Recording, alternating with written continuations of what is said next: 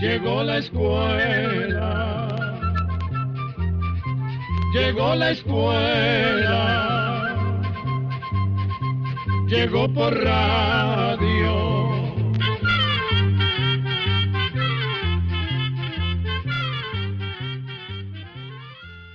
Nos sentimos muy complacidos amigos de este nuevo encuentro con el programa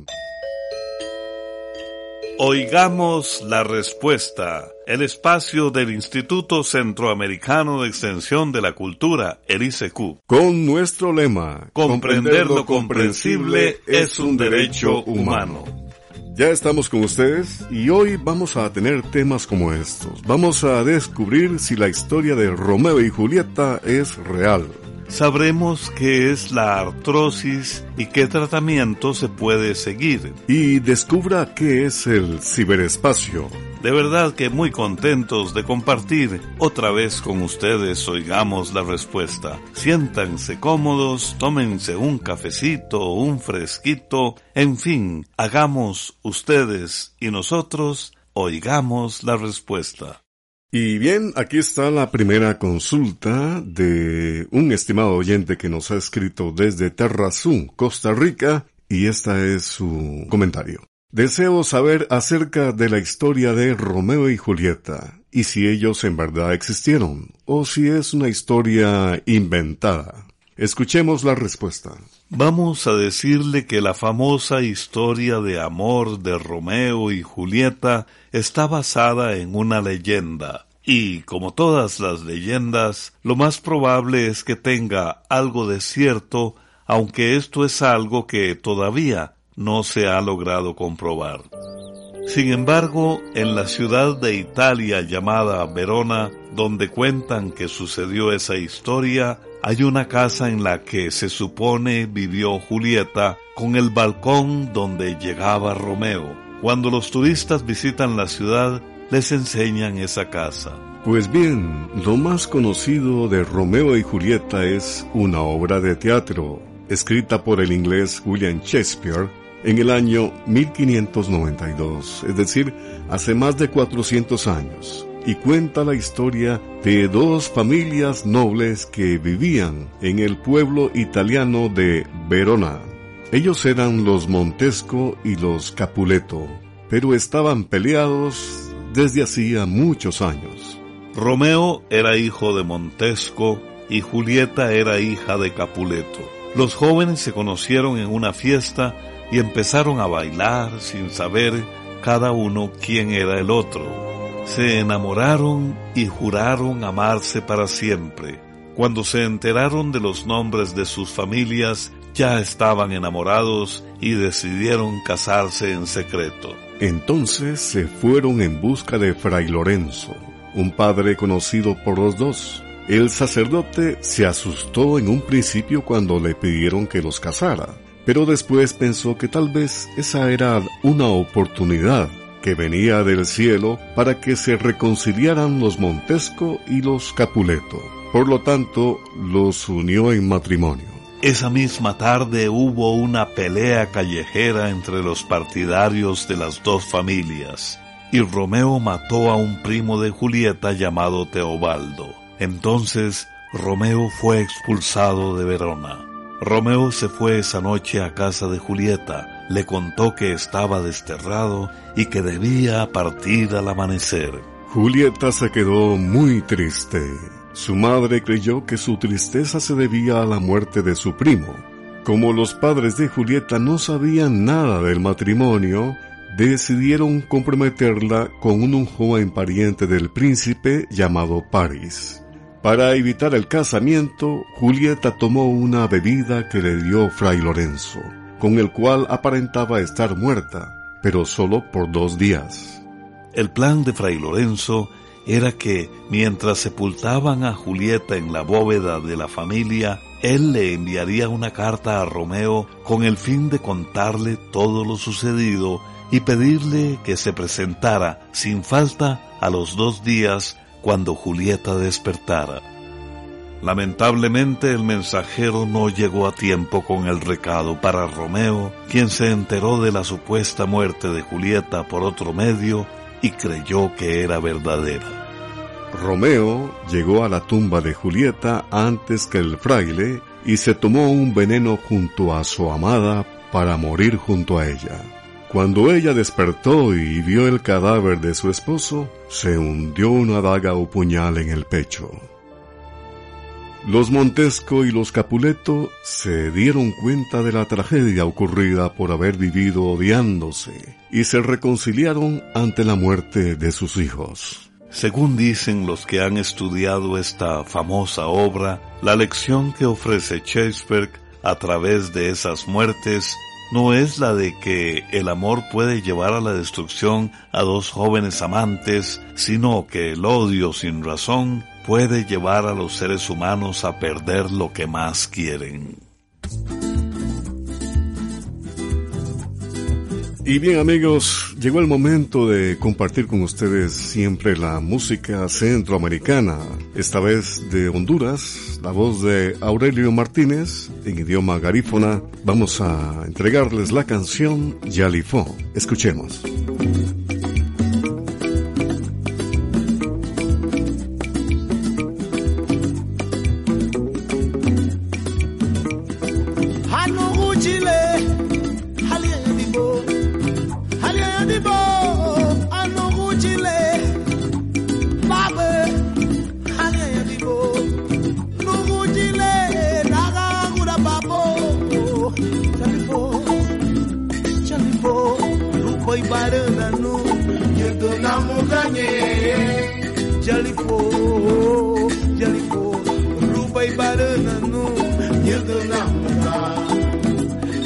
Jalipô, Jalipô, Luba e Baranano, andando na Muganhê.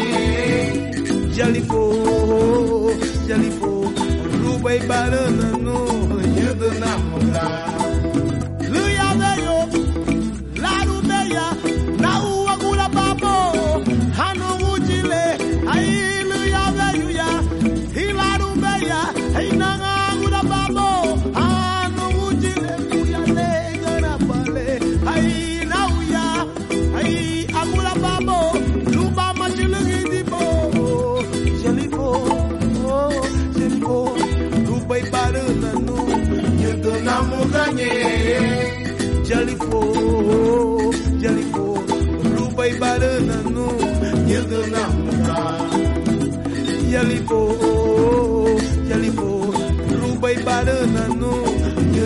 não ganhei. Já ligou, já ligou, Juba e Barana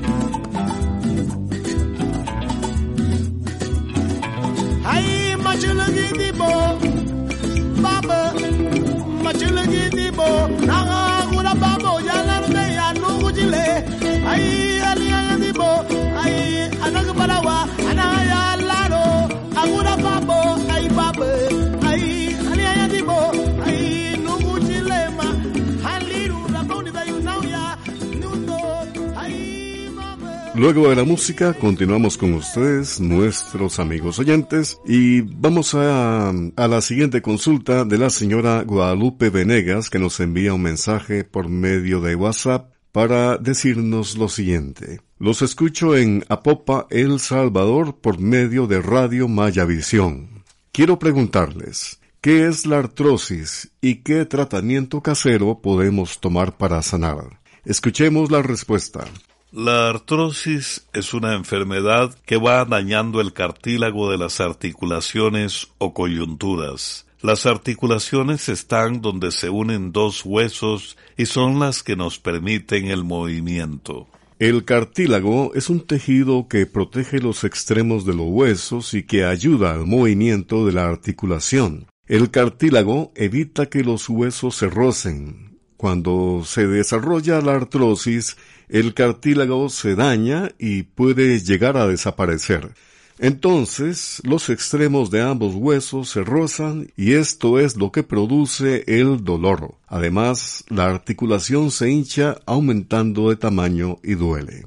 La artrosis afecta el movimiento de las articulaciones, causa rigidez y el paciente puede llegar a tener dificultad para realizar actividades de la vida diaria. Por lo general la artrosis afecta la columna, o las articulaciones del hombro, de los dedos de las manos, la cadera, la rodilla y la articulación del comienzo del dedo gordo del pie. Si se presenta en las articulaciones de las piernas puede producir cojera o renquera. Aunque no se sabe bien qué es lo que produce la artrosis, se sabe que el desgaste de las articulaciones aumenta a medida que envejecemos. En algunos casos parece que tiene que ver con defectos que se traen de nacimiento o con la herencia.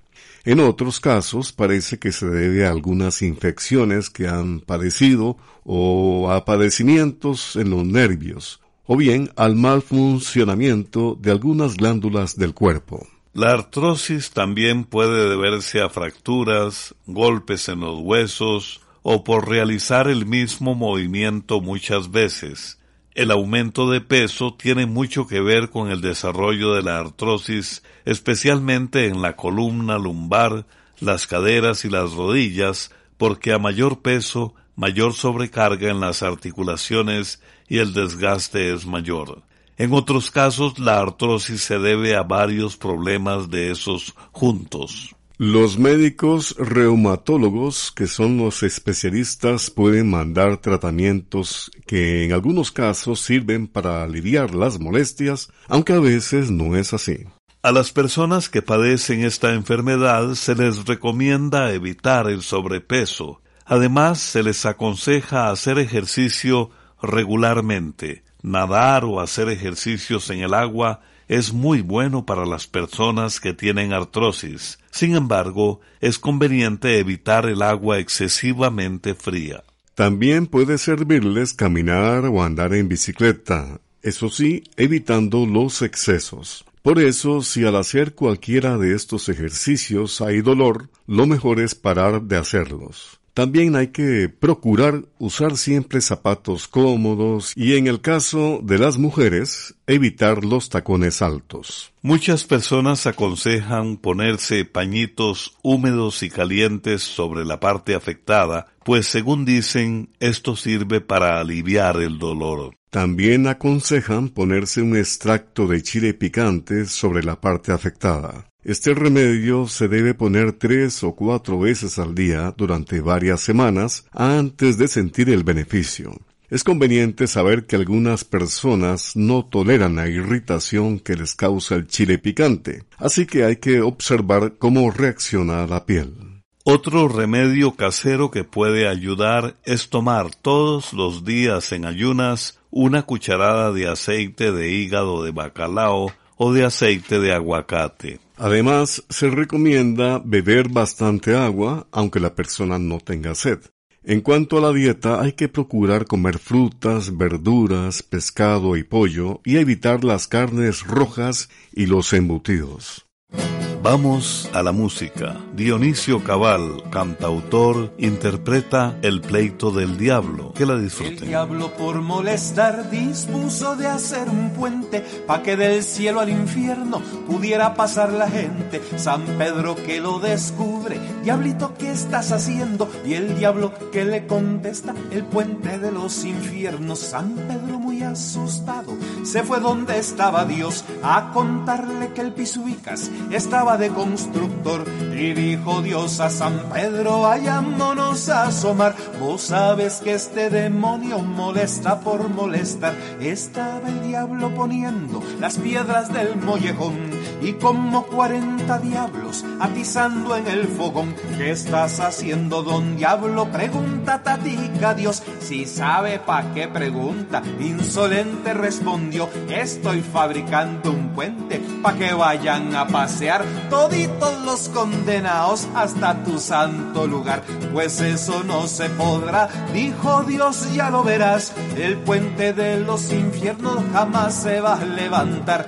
¿Y cómo será la cosa? Si ya llevo la mitad, te echaré los abogados, ellos te van a parar. Y se echó a reír el diablo como nunca más se rió.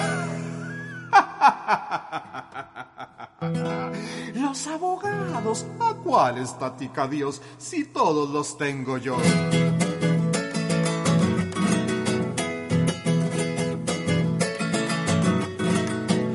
Hace tiempo que aprendí, dijo el diablo con malicia, que los puentes del derecho no van siempre a la justicia y son miles los notarios, abogados y doctores. En las pailas del infierno los tengo por servidores. Mas Dios que escribe tan recto entre renglones torcidos, le dijo vos acordate de que los juicios son míos. Por eso Dios inventó hacer el puente primero con la luz de la arco iris para que suban los buenos. Y mientras tanto en el mundo que está tan triste y maltrecho, el diablo enseña a hacer puentes en la escuela de derecho. Si no abrimos la ventana, nos metemos por el techo. El diablo enseña a hacer puentes en la escuela de derecho.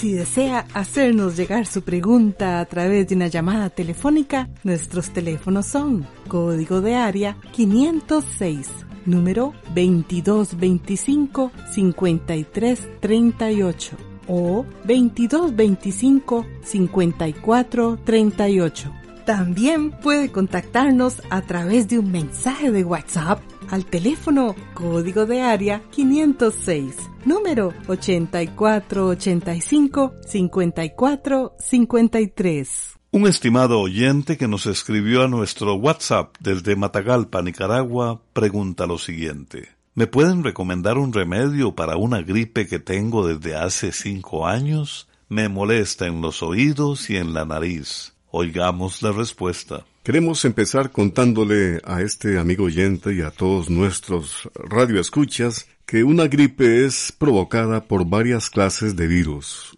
Una gripe puede durar unos pocos días y por lo general la persona se recupera sola sin necesidad de medicamentos. Por esa razón puede que no esté padeciendo de una gripe. Por los síntomas y el tiempo que tiene de padecer de estas molestias, probablemente se trate de una alergia que es la que provoca esos síntomas. Las personas pueden sufrir alergias a muchísimas cosas, como por ejemplo alergia al polen de las flores, al polvo, a algunos medicamentos, al pelo de animales y otras cosas más. Por eso sería bueno averiguar a qué es alérgico usted y si es posible evitarlo. Hasta que no se descubra a qué es alérgico, va a seguir teniendo esa clase de reacciones. Por los síntomas que nos cuenta, pareciera que sufre de una alergia conocida como rinitis, que es como si la persona tuviera un catarro constante. Si la rinitis es leve, un lavado de nariz puede ayudar a quitar el exceso de mucosidad. Para esto puede comprar en cualquier farmacia una solución salina y un gotero. Entonces se pone un chorrito de esa solución en los agujeros de la nariz y luego se suena la nariz suavemente. También puede preparar un remedio casero para hacerse el lavado de nariz usando una taza de agua caliente, media cucharadita de sal y una pizca de bicarbonato de sodio. A algunas personas también les ayuda a los vapores de agua caliente. Para esto, siéntese en una silla con una cubeta o balde con agua caliente sobre sus regazos. Después póngase una sábana sobre la cabeza y sobre la cubeta, de modo que le lleguen los vapores a la cara. Respire los vapores profundamente por unos 15 minutos. Y si es posible, repita el procedimiento varias veces al día. Podría echarle al agua Vaporup hojas de eucalipto o hierbabuena, pero el agua caliente sola sirve también. Si con esto no siente alivio, hay medicamentos para tratar las alergias, pero como algunos de estos medicamentos no están indicados cuando la persona sufre de otros padecimientos, lo mejor es consultar con un médico. Por último, le contamos que existen médicos conocidos como alergólogos que son especialistas en tratar estos padecimientos. Si ninguno de los remedios que le recomendamos le funciona, usted podría visitar un hospital para ver si es posible que lo atienda un especialista de estos. Y ahora amigos nos trasladamos a México para escuchar la linda voz de la inconfundible Amalia Mendoza, conocida como la Tariacuri, y esa linda canción, la flor de la canela. Déjame que te cuente, limeño. Déjame que te diga la gloria del ensueño que evoca la memoria del viejo puente del río y la alameda. Déjame que te cuente, limeño, ahora que aún perfume el recuerdo ahora que aún se mece en un sueño el viejo puente del río y la alameda, jazmines en el pelo y rosas en la cara, airosa caminaba la flor de la canela, derramaba lisura y a su paso dejaba aroma de mistura que en el pecho llevaba del puente a la alameda, menudo pie la lleva por la vereda que se estremece al ritmo de sus caderas. Recogía la risa de la brisa del río y al viento la lanzaba del puente a la alameda. Déjame que te cuente, moreno, ay, deja que te diga, moreno, mis sentimientos a ver si así despierta del sueño, del sueño que entretiene moreno tu sentimiento. Aspirar de la lisura que da la flor de canela, adornarla con jazmines, matizando tu hermosura. Alfombrar de nuevo el puente que engalana la ladera, que el río acompañará sus pasos por la vereda y recuerda que jazmines en el pelo y rosas en la cara, airosa caminaba la flor de la canela, derramaba lisura y a su paso dejaba aroma de mistura que en el pecho llevaba del puente a la alameda, menudo pie la lleva por la vereda que se estremece al ritmo de sus caderas. Recogía la risa de la brisa del río y al viento la lanzaba del puente a la alameda. Envíenos sus preguntas al apartado 2948-1000 San José, Costa Rica también nos puede contactar al correo electrónico isq.org o encuéntrenos en Facebook como Oigamos la Respuesta. Ya estamos con ustedes, estimados oyentes, y muy agradecidos de contar siempre con su atenta sintonía. ¿Qué es el ciberespacio y dónde está? Consulta que nos hace la señora Ana Merino, que nos escucha desde San Luis Talpa, El Salvador. Escuchemos la respuesta. Se llama ciberespacio a toda la información que comparten las computadoras de todo el mundo a través de Internet. Por ejemplo, el ciberespacio está formado por la información y datos que tienen las distintas páginas de Internet además de los correos electrónicos, los chats o conversaciones y todo lo que se transmite por Internet.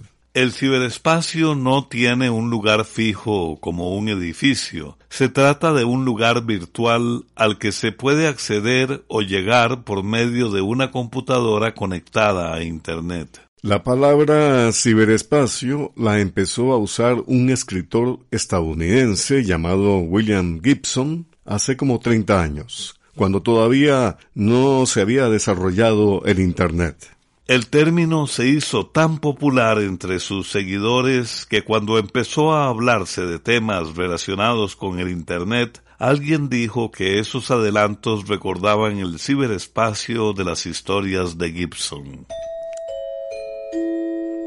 Siempre los grandes personajes nos dejan alguna frase importante, como el caso de Pablo Picasso, quien dijo alguna vez, la acción es la llave fundamental de todo éxito.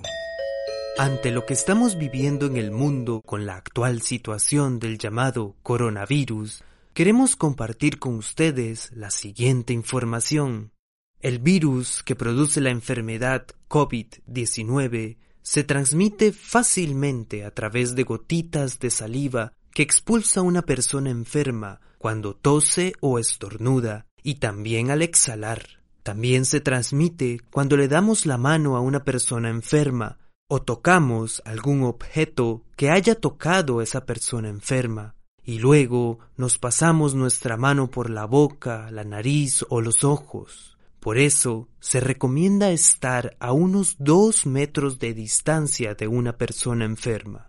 Para evitar el contagio de este virus que provoca la enfermedad COVID-19, se recomienda lavarse las manos con agua y jabón frecuentemente, no tocarse la cara con las manos sucias.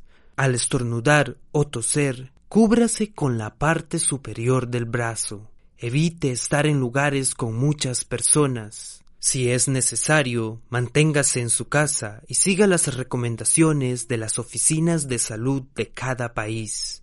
Además, sea solidario y no deje sin abastecimiento a los supermercados. Todas las personas necesitan de alimentos y productos de limpieza.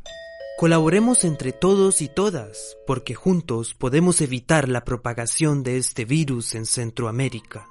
Programa de Control 52 y así llegamos al final del programa del día de hoy. Los esperamos mañana en este su programa Oigamos la Respuesta. Mándenos sus preguntas al apartado 2948-1000 San José, Costa Rica. También puede enviarnos sus preguntas al correo electrónico isq.org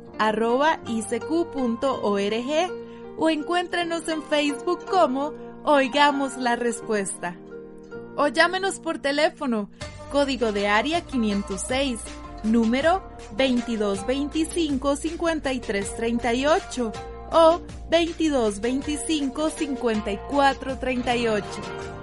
Recuerde que comprender lo comprensible es un derecho humano.